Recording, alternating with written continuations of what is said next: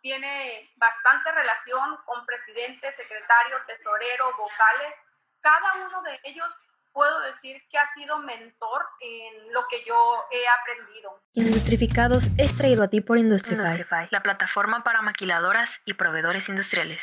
Bienvenidos a Industrificados. Nuestra invitada de hoy es Yajaira Mesa, directora de Expo Agro Baja, el evento que reúne los sectores agrícolas, pecuarios y de pesca del país en un solo lugar. En esta entrevista escucharemos la historia de Yajaira y los inicios de Agro Baja y escucharemos cómo la industria alimenticia es parte esencial en la región, la cual mueve maquinaria, ganado, vino, pesca y una gran cadena de valor que no vemos a la hora de comprar nuestros alimentos. Y sin más que decir, te dejo con la entrevista. Yajaira Mesa, bienvenida. Muchísimas gracias, Miguel. Eres directora del patronato de Agrobaja AC. Así es, soy directora del patronato de Agrobaja. Tengo 15 años trabajando en este patronato. Como directora alrededor de 6 años aproximadamente. ¿Tú eres originaria de Mexicali? No, yo soy de Sinaloa. Ah, ok, ok, ok. Soy de Sinaloa, así es. ¿Por qué nos platicas un poquito de, de tus orígenes? Pues allá estudié hasta lo que es la preparatoria. Vengo de, padres que vivían en el sector rural. Mi papá es ganadero a pequeña escala, ¿eh? Conociendo la actividad que, que, tiene mi papá, pues ahorita que me encuentro en el sector agropecuario, me puedo dar cuenta que sí hay ciertas diferencias y ciertas oportunidades en ese sector para quienes están bien preparados y para quienes a final de cuentas tienen la actividad ganadera más por vocación que por profesión.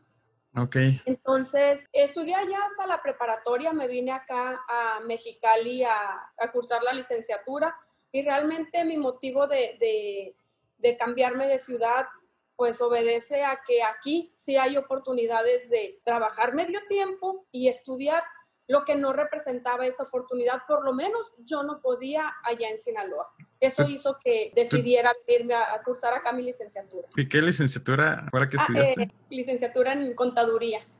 Ok, ok. Entonces, terminas la carrera de De contaduría. Y de ahí, ¿cuál fue como tus prácticas o cuál fue como tu primera empresa relevante en la que entraste? Como siempre trabajé mientras estudié, estuve eh, en diversas empresas. Trabajé fines de semana desde las maquiladoras, trabajé en empresas familiares porque tenían tractores y maquinaria agrícola, entonces ahí apoyaba en lo que son las, facturas, las facturas, los cheques, la parte administrativa ahí de cierta manera para poder yo tener un ingreso y poder pagar mis estudios. Entonces, he trabajado en maquiladoras, en talleres eh, diésel, arreglan, donde arreglaban tractores, donde tenían refacciones, equipo y maquinaria agrícola. Hice mis prácticas en el SAT, en la parte de devoluciones y compensaciones y realmente mi trabajo así formal, formal con un patrón que no es, que no era mi familia o mi conocido, fue el patronato de Agrobaja. Ok, ¿y hace cuánto entraste a Agrobaja? Entré en el 2005, ya Ok. 15 años en Agrobaja. Ok, entonces ya tenía, Agrobaja ya tenía cuatro años, ¿no? En, en existencia. Acababa, terminar eh, la quinta edición de Agrobaja. Yo entré en abril y la exposición había terminado en marzo. Ok, Entonces, ajá, prácticamente en cuanto terminó la quinta edición de Agrobaja, entré yo. Mi primera edición ya como parte del patronato fue la, 2000, la 2006. ¿y te, te invitaron, aplicaste o cómo pasó? hice mis prácticas en el SAT y ellos necesitaban un, arreglar algunas situaciones ahí de contabilidad, pues me dijeron que si los apoyaba. Había entrado inicialmente de manera, de manera temporal, nada más a arreglar unas situaciones eh, contables y pues me invitaron a trabajar ya de manera permanente. Ok, ¿y cuáles eran como tus expectativas de, de Agrobaja? Di- Digo, ya estabas tú metida en el tema desde, desde que eras niña, ¿no? En la parte de, de agricultura y ganadería. No era algo extraño para ti. Sí, cuando yo entré a Agrobaja, yo iba con la mentalidad de, ah, pues arreglo esta situación para lo que me pidieron que les apoyara y, era temporal. Así lo había visto. Entonces, estaba de presidente el señor Sada, Sergio Troches era el director. Como acababa de terminar la exposición, la edición 2005, yo veía todavía ese ánimo que traía el equipo, todavía ese entusiasmo, esa, e, e, esa... Juventud. No, no, es esa adrenalina que deja la exposición. Es una adrenalina, adrenalina muy padre cuando sabes que se acerca el evento, que la vas a preparar, que la llevas a cabo, que culmina con éxito se termina la edición y esa adrenalina continúa, ¿eh? Que con los resultados, eh, viendo qué hiciste bien, qué hiciste un, no tan bien y que tienes oportunidad de mejorar. Entonces yo veía a todo el equipo todavía con esa adrenalina, con esas ganas de seguir, de terminar esa agrobaja y de seguir planeando la siguiente. Entonces, siéndote sincera, yo nunca había asistido a, a una agrobaja yo no, no, no, no sabía que era Agrobaja en sí, ya en físico, el, el, el evento. No había asistido a una. Entonces, este, es un equipo muy padre, es un equipo muy comprometido y yo los veía con tantas ganas de que ya fuera la siguiente y preparar la siguiente, que cuando me invitaron a formar parte ya del equipo de trabajo de manera permanente, pues no dudé en decir que sí. Ya me integré oficialmente, ya formalmente al equipo dos meses después, en el mes de junio, y conociendo un evento en papeles, en reportes, en videos y todo lo que, lo que pudo haber dejado eh, la historia de las, de las cinco ediciones de Agrobaja. Pero realmente yo esperaba la siguiente edición, yo esperaba ver qué se sentía estar en Agrobaja, ser parte del equipo de Agrobaja. Veías cómo el campo se iba transformando, conforme se acercaba la fecha y ya fui sintiendo esa adrenalina que veía en su momento al equipo cuando yo recién entré. Y pues desde la primera edición que participé ya como organizadora, me gustó y verme aquí ya 15 años después. Esto que me apasiona, ¿eh? me sigue gustando, me sigue apasionando y, y pues a ver, Agrobaja llegó para quedarse, yo no sé, entonces, mientras yo siga aquí en Agrobaja, lo voy a seguir haciendo con la misma pasión. Oye, yo soy muy ignorante de todo lo que es agricultura. Este, mi ramo es más maquilador, ¿no? de, la parte electrónica, o sea, de pesca, agricultura, no sé nada. ¿Por qué no me das como más o menos una dimensión de la importancia de la agricultura en Mexicali? Bueno, mira, Agrobaja cubre a todo el sector primario agricultura, ganadería, pesca, acuacultura y, esos subsectores. Aquí en, el Valle de Mexicali, a final de cuentas, eh, si bien dicen, estamos en, un desierto, pero en un desierto donde, donde hay agua, un desierto donde este, hay muchas oportunidades de poder, de poder hacer un valle de Mexicali, de Mexicali muy rentable en cuestión de hortalizas.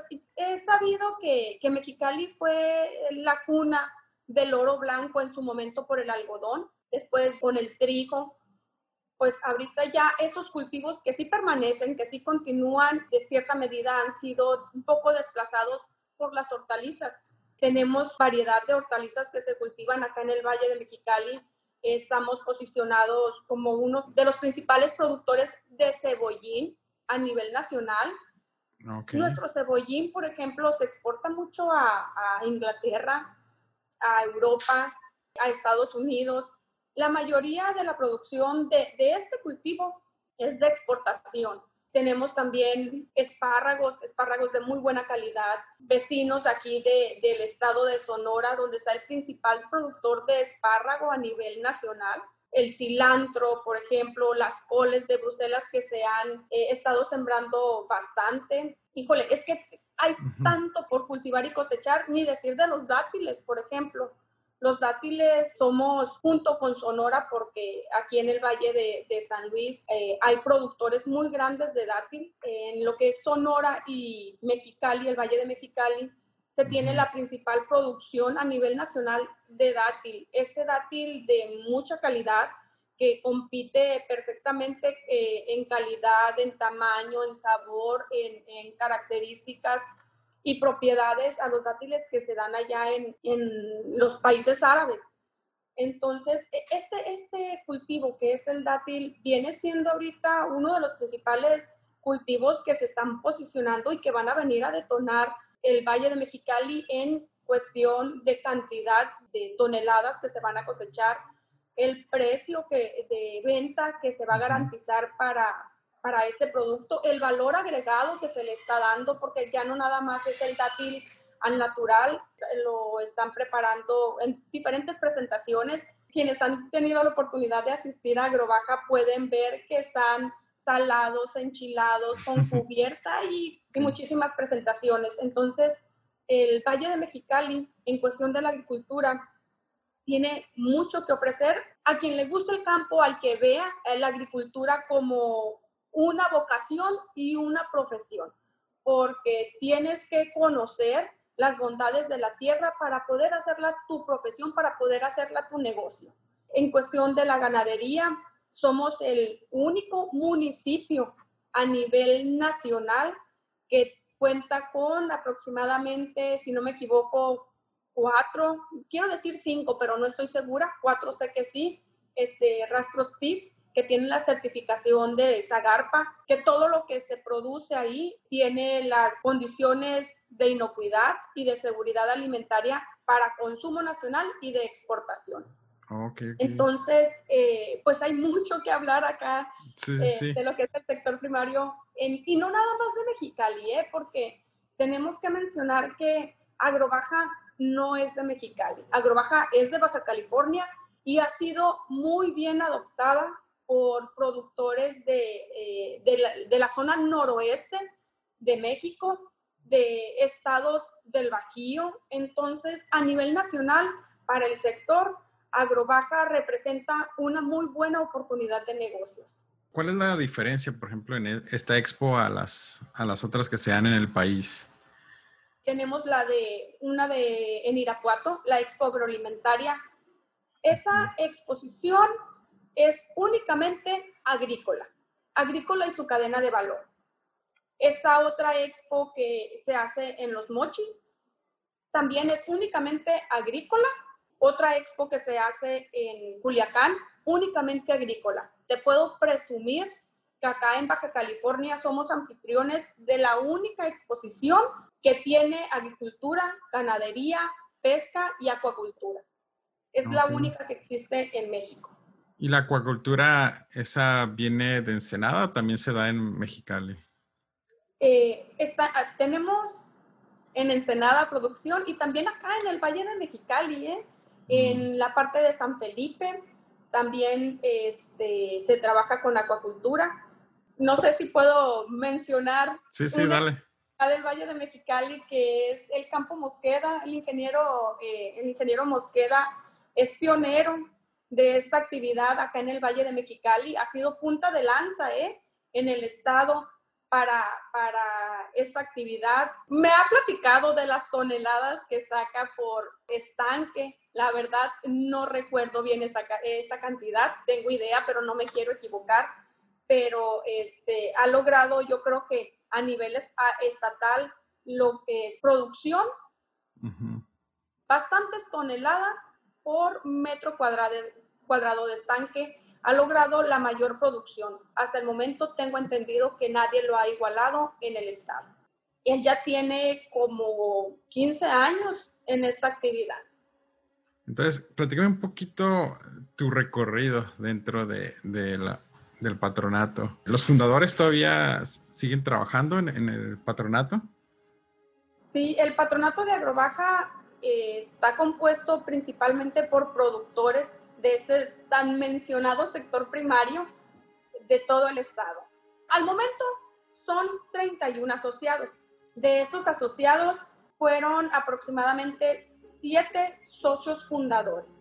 Todos están, eh, eh, siguen vigentes, excepto dos personas pues, que, que, ya, no nos, ya no nos acompañan en este mundo, pero hasta, hasta el último momento que, que estuvieron acá presentes, asociados del patronato. Entonces, son 31 asociados, todos del sector primario, todos activos, de los siete activos desde el principio, los que se fueron incluyendo en el, en el, en el camino del, del patronato, que vinieron a aportar nuevas ideas, que vinieron a complementar el equipo de trabajo que ya se tiene, eh, han permanecido hasta el momento. Porque nos vamos un poquito del lado de, tu historia, o sea, tú entraste y cuáles fueron como los puestos que, que empezaste a tomar dentro de... Sí, pues te comenté que yo entré de manera temporal eh, a revisar estados financieros y, y algunas situaciones contables. Posteriormente, cuando me dijeron que me quedaba en el equipo de manera permanente, estuve de contadora y pasé a ser gerente administrativa y posteriormente pues directora. Entonces fui de una u otra manera escalando puestos. ¿Tuviste un mentor en, en tu recorrido? El equipo tiene bastante relación con presidente, secretario, tesorero, vocales. Cada uno de ellos puedo decir que ha sido mentor en, lo que yo he aprendido. Cada uno de ellos trae su experiencia, su estilo de trabajar. Entonces vas, vas tomando, vas aprendiendo de cada uno de ellos. Me ha tocado que cambien en, en toda mi, mi, vida laboral aquí en el patronato de Agrobaja de aproximadamente siete mesas directivas. Entonces imagínate, siete por cuatro, cuántos mentores este, eh, estuvieron aportando o más bien yo estuve aprendiéndoles algo.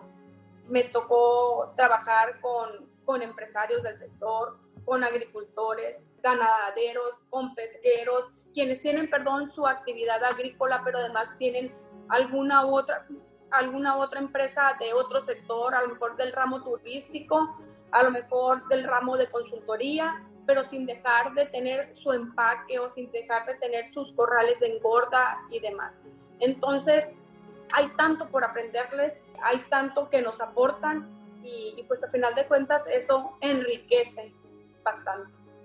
¿Y cuando te hicieron directora, fue sorpresa para ti o era algo que ya esperabas o...? No, realmente no. Realmente este, para mí sí, sí fue sorpresa porque cuando, eh, cuando existió la necesidad de que alguien ocupara el puesto de director eh, porque de manera involuntaria eh, el director anterior tuvo que, tuvo que retirarse por cuestiones de salud. Entonces no estábamos nosotros como equipo preparados de decir, ah, pues no tuvimos director y hay que buscar otro.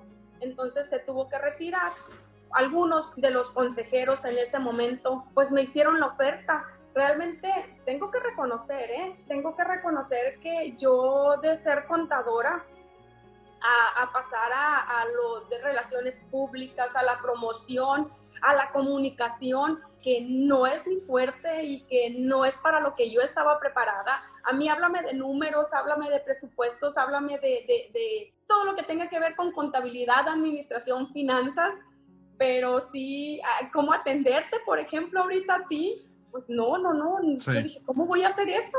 ¿Cómo, cómo voy a llevar a, Agrobaja a, un, a cierto nivel en promoción si no es mi perfil? Tengo que admitir, ¿eh? Que, que, sí lo pensé y que en un momento dije, no, no quiero esto, no, no estoy preparada yo para la dirección. ¿Lo rechazaste? Así es, lo rechacé. Entonces viene otra vez y me dicen, piénsalo por segunda ocasión, piénsalo. Y yo, Dios, no puede ser posible, las oportunidades no se rechazan, ya yo mentalizándome y, y, y pues reconocí enfrente de ellos mis debilidades y mis, y mis fortalezas. Las, las, tuve que reconocer porque yo me conocía y, y, se las tenía que externar. Pero también dije, este, si estas personas son empresarios con toda la experiencia del mundo, algo están viendo en mí que yo no veo. Y para eso pues hay, hay cursos, hay coaching, hay, hay muchas cosas que puedes eh, empezar a desarrollar tus competencias. Y pues acepté, acepté, veme aquí, ya después del 2014, en el 2014, eh, seis años, aquí estoy. ¿Y cómo fue tu primer día en dirección? O sea, ¿sentiste algo diferente o dijiste, bueno, pues aquí va, ¿no? La verdad, yo creo que la aprobación de consejo directivo ya la tenía. Ahora tenía que trabajar con el equipo. Ahora me tocaba jugar otro rol, trabajar ahí con el equipo, hacerle ver que a final de cuentas, por lo menos en la organización, iba a ser la cabeza, iba a ser este, ese líder, que me vieran como tal, sí cuesta. y, y, pues ha sido un, un, aprendizaje constante, un trabajo constante, pero pues aquí estamos. Ok, ok, perfecto. ¿Y, ¿Y qué ha cambiado, por ejemplo, desde que tú estás en dirección? ¿Qué cambió en el evento? ¿Y qué cambió también en ti? Primero, ¿qué cambió, qué cambió en mí? Puedo decir que, que tengo que estarme preparando diario, diario tengo que estar leyendo sobre temas que anteriormente pues no lo hacía porque pues no era mi no era mi campo sientes la responsabilidad ahora de estar no eran, ajá, no eran mis temas a, de plática diaria. Tengo que ser eh, que trabajar más en mi persona con respecto a, a las relaciones las relaciones públicas realmente anteriormente y siempre todo el mundo ha dicho, pues una contadora es cuadrada y es etiquetada y, trabaja en, en, el espacio que le toca. Eso para mí este, ha sido un, un trabajo constante de saber que, que, tengo que mejorar en mi persona estas relaciones. Pues aprendo diario y estudio diario y, y, y he cambiado, sí he cambiado como persona, realmente como profesionista. He tratado de dar siempre lo mejor de mí consejos directivos salen, consejos directivos entran y a final de cuentas yo creo que se sienten satisfechos con, con el equipo de trabajo que, que, hemos logrado, con las actividades que hemos eh, hecho y las metas que hemos alcanzado. ¿Y el evento? ¿En qué cambió? Con, con respecto al evento, siempre hay algo que mejorar y que cambiar en el evento, pero debo confesar que habíamos caído en una imagen de, evento que era más de fiesta que de negocios. Mm, Entonces, propusimos, nos propusimos metas de decir, si el evento dura X cantidad de, de, tiempo, abre sus puertas a las 10 de la mañana, cierra a X horas de la noche, esas últimas horas de, la, horas de la noche ya no eran tan productivas como exposición de negocios. Fuimos recortando horario, fuimos recortando eh, venta de cerveza, ya nos limitamos a X cantidad de ventas de cerveza. Este, es esto para limpiar la imagen de la exposición. Segundo, hemos hecho más promoción con respecto a los productores del sector primario de decirles vengan a Agrobaja.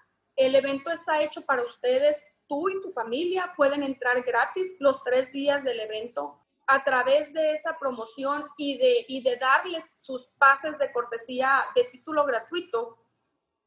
Hemos logrado tener una base de datos. A través de esa base de datos em, tenemos con ellos constante comunicación a través de e-flyers de información del sector entonces, ya los productores ahorita de, Baja California o de donde nos hayan acompañado, ya no nada más se enteran de Agrobaja días antes de que se va a llevar a cabo el evento, sino que en determinados momentos de, en el transcurso del año reciben información del sector. Otra situación es que digitalizamos ciertos procesos había filas bastante largas que se hacían para, para ingresar al evento. Ya digitalizamos la manera de controlar los, las taquillas y los accesos.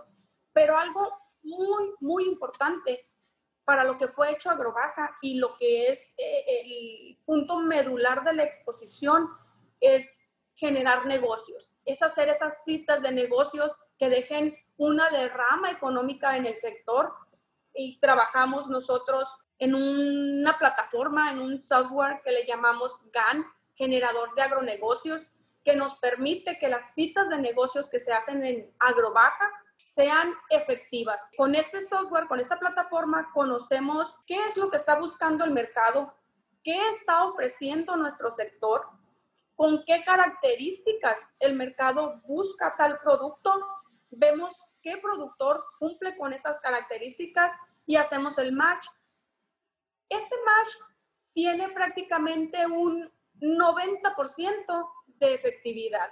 Ya ese 10% restante para que esa cita se lleve a cabo ya depende de la negociación en físico o virtual de cuando se vean el productor y el comprador. Entonces, ya podemos decir nosotros ahorita, esas eh, citas de negocios que se generan en agrobaja tienen un 90% de efectividad de que se cierre. Anteriormente, por ejemplo, si participabas en agrobaja siendo productor, productor le llamamos aquel que da la materia prima o aquel que ya transforma esa materia prima y le da valor agregado y ya tiene un producto con ciertas características y con ciertas condiciones que puede entrar a un mercado. Anteriormente, si estabas, si eras expositor de agrobaja, podías entrar al centro de negocios. Ahora, si tú no tienes un stand, pero tienes alguna salsa, tienes algún queso, tienes algún producto que sabes que puede entrar al mercado, que estás preparado para entrar al mercado o que estás aperturando nuevos mercados que ya vendes aquí a nivel local, pero quieres entrar a nivel regional. Si no tienes stand, puedes participar en el centro de negocios. Nos aperturamos.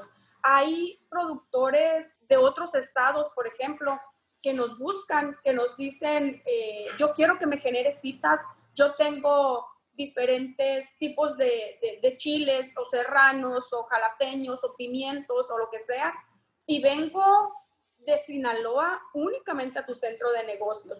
Yo produzco camarón y vengo de Sonora únicamente a tu centro de negocios. Y obviamente pues recorren y conocen la expo y demás, pero hemos generado esa confianza en los productores que eh, le apuestan a venir a Agrobaja, porque saben que además de, de la venta en físico que puedan tener ellos eh, teniendo, eh, a pie de están teniendo un espacio, tienen oportunidad de sentarse con alguna cadena comercial nacional o internacional.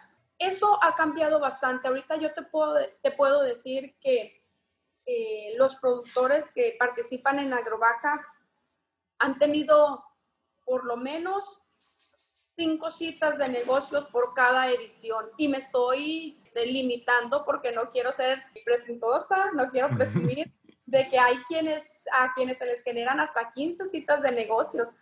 Entonces, hay mucho por hablar, hay mucho por promocionar de la exposición, esa parte de los negocios que, que pocos conocen o no quieren conocer, ¿eh? porque hemos difundido bastante, hemos en nuestras redes sociales, a través de incluso los expositores, y yo creo que una de las mejores recomendaciones es que el productor y el expositor sea voz de la experiencia, del éxito que tuvo en Agrobaja. Y el software, ah, por ejemplo, estas citas de negocios se hacen por medio del software que ustedes utilizan o se hacen en sitio? Este software te hace el match. Es interno de ustedes. Es de nosotros, es de nosotros, ajá, así es.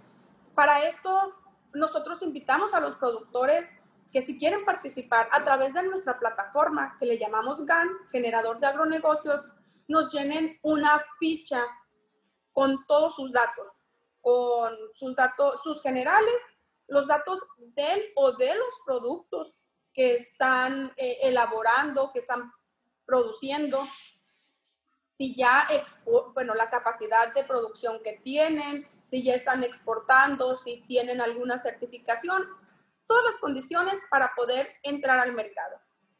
Una vez que ellos nos, nos proporcionan esta información, volteamos a ver si alguien está buscando este producto.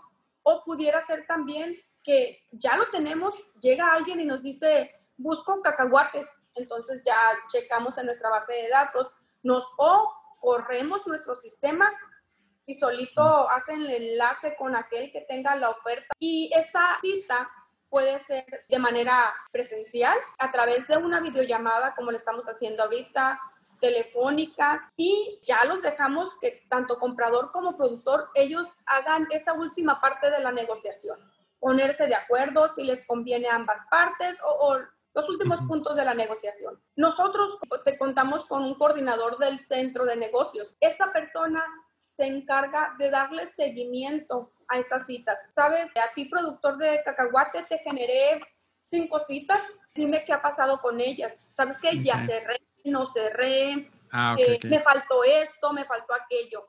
De tal manera que hemos detectado también las áreas de oportunidad que se, que se tienen que trabajar con los productores. Hay productores que dicen, es que eh, me está pidiendo una producción de X cantidades al mes, yo no tengo el equipamiento para hacerlo. Hay compradores que han habilitado a esos productores o a esas empresas para que le generen la producción necesaria. Un caso es comprador de Los Ángeles que quería buscar aquí quien le produjera totopos, por ejemplo. Obviamente estos totopos con su marca, la empresa de aquí tenía que empacarlos con la marca del comprador pero pues el productor dijo, sí, pero yo también produzco bastante. Era un, un, productor de tortillas tostadas y totopos bastante grande, muy conocido acá en Mexicali o en BC. Era tan buena la calidad de sus totopos y de sus tortillas que el comprador dijo, yo te habilito, dime cuánto, cuánto necesitas para habilitarte la maquinaria porque tú tienes la calidad que yo necesito para que mi producto, la morenita, yo quiero que, que, que mi producto, mi marca, se venda con tu calidad, con tu sabor, con, con así como con, con las eh, características del producto que tú comercializas acá en México. Eso fue un caso de tantos que ha habido de éxito de, este comprador que habilitó al productor de, tortillas y totopos para que le fabricara X cantidad de totopos al mes. Oh, esto es súper padre, ¿eh? la verdad. ¿Y tiene algún costo para el proveedor? No, no tiene costo ni para productor ni para comprador. Incluso agrobaja a los compradores que son foráneos, que necesitan una habitación por, por X cantidad de noches en lo que dura la exposición Agrobaja les paga esa, el hotel, les paga la alimentación, los mueve del hotel a la expo y viceversa. Entonces, además de que no les cobramos al comprador, les facilitamos el hospedaje y, los, eh, y el traslado y, el y los alimentos aquí en Mexicali durante los días del evento. Entonces, qué padre. El productor tiene que conocer eso, tiene que saber que Agrobaja es una oportunidad de negocios. Y puedo presumirte, esto sí es de presumir, ¿eh? que hasta el momento Agrobaja tiene la confianza del productor de tal manera que cuando hacemos alguna capacitación, cuando eh, pedimos cierta información, el productor confía tanto que asiste, confía tanto que nos proporciona esa información porque sabe que de esa retroalimentación que hemos estado teniendo a futuro, a corto o mediano plazo, ya depende de él, va a tener un canal de distribución, va a tener un punto de ventas y va a tener oportunidades de, entrar a mercados que él a lo mejor de manera independiente o individual no pudiera. La verdad está muy padre, ¿eh? o sea, yo me enteré de ustedes hace, ¿qué será? Tal vez un año de que existían. Eh, pero, digo, mi, ramo es completamente diferente, ¿no? Sí, sí, sí. Sí, porque vi las entrevistas que tenías y dije yo, ay, ¿qué vamos a hacer ahí en esta plataforma? no, pues la, industria de, del alimento es como, es lo básico, ¿no? De, de cualquier país, o sea, porque la, la producción masiva es como súper necesaria para, para cualquier ciudad. ¿Qué actividades tienen aparte de la expo? ¿Sabes qué? Siempre nos dicen, y trabajan todo el año para tres días. si supieran el trabajo que es llevar a cabo la exposición. Además, además de, en cuanto termina la agrobaja, presentamos números, los números y resultados que debemos de presentar a la sociedad, a la comunidad, a, los, a todos los que participaron en la agrobaja. Sí. Ya nos estamos preparando para la siguiente edición, ¿eh? Oye, entonces no es, o sea, no, no hacen poquito, o sea, sí hacen ustedes bastante, ¿no? Pues son cuatro eventos grandes, incluyendo la exposición. Sí, sí, es bastante. Digo, la, planeación, o sea, sí, sí dimensiono la planeación de un evento, ¿no? Porque es entre, estás manejando dos, tú tienes dos clientes, ¿no? Que es el, proveedor y es el comprador y es el organizar todo, eh, cada uno de ellos, o sea, es un circo. Sí, es, es una logística, es una logística que aún cuando Agrobaja tiene 20 años ya realizándose, Siempre hay algo que mejorar, siempre hay algo nuevo que implementar, siempre estás viendo cómo, cómo hacer las cosas diferentes y mejor, hacerlas eficientes y eficaces. Oye, y ahorita con la, con la contingencia, ¿cómo ves los siguientes eventos? O sea, ¿qué medidas van a tomar ustedes o, o qué es lo que va a cambiar? Estamos trabajando nosotros en, en, el protocolo de seguridad y higiene que nos piden las autoridades para poder decir que Agrobaja 2021 se va a realizar. Afortunadamente, eh, la siguiente fecha pues es en marzo 2021 tentativamente. Queremos creer que los avances de la vacuna y todo eso ya nos va a dejar a nosotros pues el camino un poquito más fácil. Aún así no nos confiamos. Eh, tenemos que adaptarnos a la nueva normalidad. Eh, tenemos un protocolo desde hacer una comisión de seguridad e higiene que va a estar supervisando en el montaje, durante el evento y en el desmontaje que lo que hayamos establecido en este protocolo se cumplan, que son lo, más básico. Uno, pues el uso del cubrebocas en las áreas donde se necesiten, en las áreas que son cerradas. la lectura de la temperatura al ingresar al evento, al ingresar a ciertas áreas, la colocación de gel en diferentes áreas del evento, el sanitizado de pies en algunos espacios del evento, no en todos, porque a final de cuentas somos un área abierta, eh, hay tierra, entonces hay espacios que no lo requieren, tenemos áreas de comida, tenemos que, que, implementar el protocolo que ya se tiene en los restaurantes de las mesas seguras, cumplir con el distanciamiento de mesas, cumplir con la cantidad de personas por mesas, cumplir con todo lo que es el, eh, el equipo y los materiales del de, buen sanitizado y lavado de manos, colocar en puntos visibles qué es lo que las condiciones que o las reglas de sanidad de higiene que debemos de cumplir en ciertas áreas. ¿Y cómo, cómo te ves a ti de aquí a cinco años, a ti y a Agrobaja? Yo quisiera que aquí en, en la exposición ya pudiéramos contar con un, una infraestructura fija. Tenemos algunos edificios construidos para ciertas actividades, pero lo más grande que es la nave de exposición son carpas que se rentan todavía. Lo ideal fuera hacer, eh, implementar el plan de trabajo para desarrollo, para poder eh, financiar esta nave de exposición que tenga actividades durante todo el año, porque sería una inversión eh, bastante, bastante alta, y que tenga actividad durante todo el año. ¿Y a Yajaira como persona? Pues mira, yo a nivel personal traigo proyectos este, me gusta y me apasiona Agrobaja. Entonces, eh, no sé hasta cuándo voy a estar acá al frente del patronato. Eh, todo tiene su ciclo, yo lo entiendo, todo tiene su ciclo. Yo hasta que esté aquí voy a dar mi máximo siempre, cada edición voy a querer que sea mejor. Em, y a la vez estoy trabajando ahí en, en proyectos personales, en proyectos personales, estoy emprendiendo varios dos, dos, dos Entonces. Familia, este, este, y negocios y. Exacto. Sí, sí, sí, al final de cuentas uno trabaja para el bienestar económico de la familia. Ok.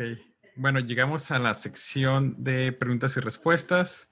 Este, te puedes extender hasta donde gustes, ¿no? Entonces, primera pregunta, eh, ¿cuál es tu comida favorita? dejara de ser sinaloense, me gusta mucho el ceviche. Ah, ok, no, es buena, es buena. La mejor bebida. Em, Sabes que no tengo una, no tengo una en especial, pero eh, a mí me gusta tanto el agua de Lima que cuando la pido, que haya, que haya oportunidad y la pido, si todos me miran con cara de, porque esa, habiendo otras con mayor sabor, a mí me gusta mucho el agua de Lima. Ok, ok. El mejor libro. No tengo uno favorito. No tengo uno favorito porque me gustan muchos, pero puedo decir que... top five. Em, tal vez El alquimista. El alquimista porque tiene muy buena moraleja. Y tiene siempre, si lo sueñas, ve y búscalo. Y, y, ese sueño, si lo buscas y trabajas, lo vas a lograr y lo vas a tener. Entonces... Ok. El mejor momento. El mejor momento de mi vida. No puedo tener un mejor momento, ¿eh? Porque, te voy a decir, tengo dos hijos. Yo creo que el tener el momento en que vi a mis dos hijos fueron mis primeros mejores momentos. Sí, muy importante. Entonces, eh, así es. Ok, si pudieras regresar al momento en el que terminaste la preparatoria, ¿qué cambiarías? ¿Qué cambiaría? Mira, yo que, en la preparatoria yo juraba que iba a ser química bióloga y, yo quería ser química bióloga. Mm, me fui a contabilidad, me fui a contabilidad por azares del destino, no me arrepiento, me gusta también la contabilidad, mm, mira, a pesar de ser contadora, estoy siendo directora de una exposición agropecuaria, pero en su momento me apasionaba mucho la, química. Entonces, estudiaría, estudiaría las dos a la vez. Ok, es buena, buena opción. Buena salvada, ¿eh? Ah, última pregunta. Si pudieras enviarle un mensaje de WhatsApp a todos los mexicanos, ¿qué diría? Primero que nada, este, a pesar de las condiciones eh, en las que nos encontramos, donde la situación de salud o lo que estamos viviendo no es buena, ya se le está viendo la salida, pero hasta, hasta este momento dejó secuelas un poquito fuertes en cuestión de pérdidas, en cuestión de pérdidas humanas, pérdidas de trabajo, la situación económica, esta división política por los cambios de gobiernos y demás, la situación económica que estamos viviendo, que si se viene una recesión, que si México está muy por debajo del crecimiento económico esperado y demás. Entonces, eh, yo digo que, que trabajemos desde adentro, que trabajemos como persona, que trabajemos en ese núcleo familiar, que sigamos siendo y formando personas de compromiso, de compromiso eh, desde personal, desde comunitario y pues en sí con México y con el mundo. No nada más, no nada más podemos hablar de México, podemos hablar del mundo. Hay tantas cosas que podemos hacer nosotros de manera individual que va a cambiar y puede cambiar radicalmente el rumbo que lleva todo nuestro planeta. Yajaira, muchísimas gracias. Gracias a ti, con mucho gusto. Industrificados es traído a ti por Industrify, la plataforma para maquiladoras y proveedores industriales. Y antes de cerrar, quiero agradecerte por estarnos escuchando y me gustaría saber un poco más de ti. Si te gustó el podcast, danos 5 estrellas y déjanos un comment en Apple Podcasts. También nos puedes encontrar en Facebook e Instagram. Y hasta la próxima.